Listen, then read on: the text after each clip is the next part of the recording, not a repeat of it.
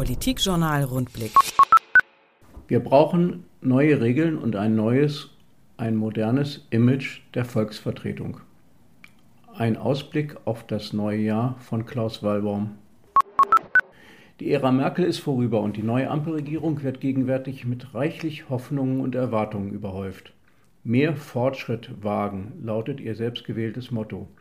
Nehmen wir sie mal beim Wort und fragen uns, was ein wirklicher Fortschritt wäre.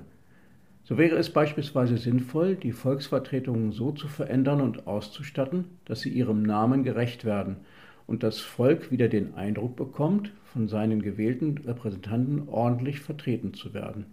Dazu ein paar Thesen. Erstens. Der Frauenanteil in den Parlamenten ist erschreckend gering.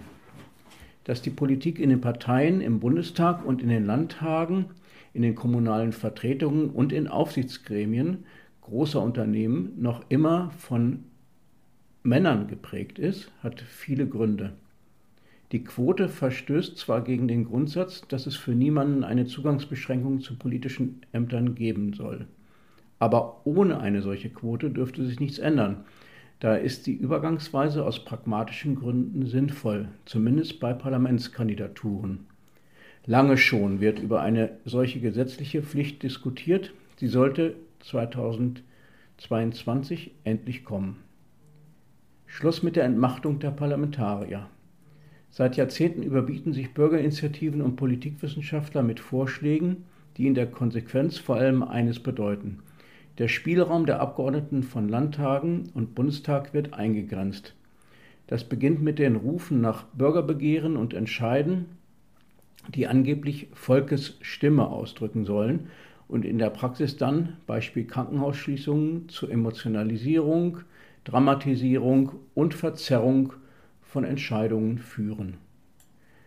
Der etwa von Wolfgang Schäuble unterstützte Weg, Bürgerräte zu Fachthemen als Ratschlaggremien zu etablieren, womöglich noch mit im Losverfahren ausgewählten Teilnehmern, wird nun im Ampelkoalitionsvertrag der neuen Bundesregierung lobend erwähnt. Ist das sinnvoll? Es besteht doch hier vielmehr die Gefahr, dass diese Gremien ähnlich wie Expertenräte die Exekutive stärken und die Volksvertretungen schwächen da die Parlamente ihre Rolle als zentrale Orte der Debatte in der politischen Entscheidung verlieren. Ähnlich sind Medienkampagnen zu bewerten, deren einziges Ziel es ist, mit unsachlichen Positionen Druck auf Abgeordnete auszuüben. Ein weiterer Punkt. Die Arbeitsweise in den Parlamenten muss geändert werden.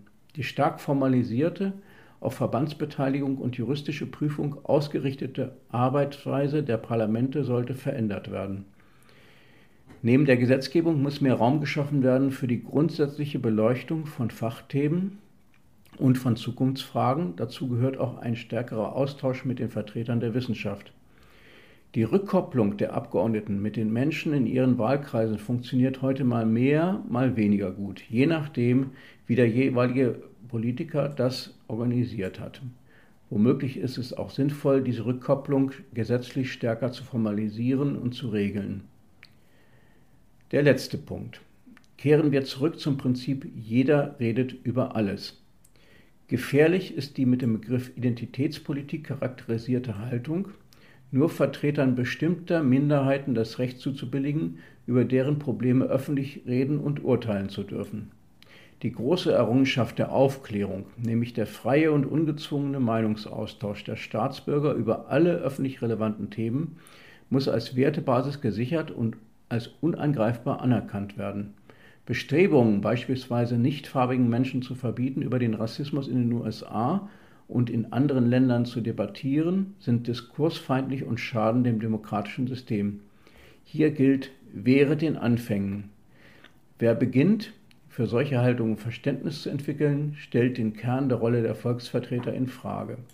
Jeder Abgeordnete vertritt nämlich das ganze Volk, muss alle Interessen in den Blick nehmen und abwägen. Er ist nie nur Vertreter einer Gruppe, einer Partei, eines Volksstamms oder einer sozialen Klasse.